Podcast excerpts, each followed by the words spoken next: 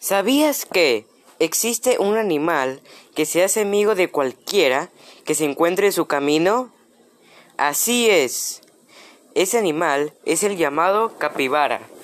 Es un roedor considerado el más grande del planeta. Es muy amigable con todos, incluyendo a los mismos cocodrilos. Este podcast está patrocinado por Farmacias Ayocha, algo nuevo para ti siempre.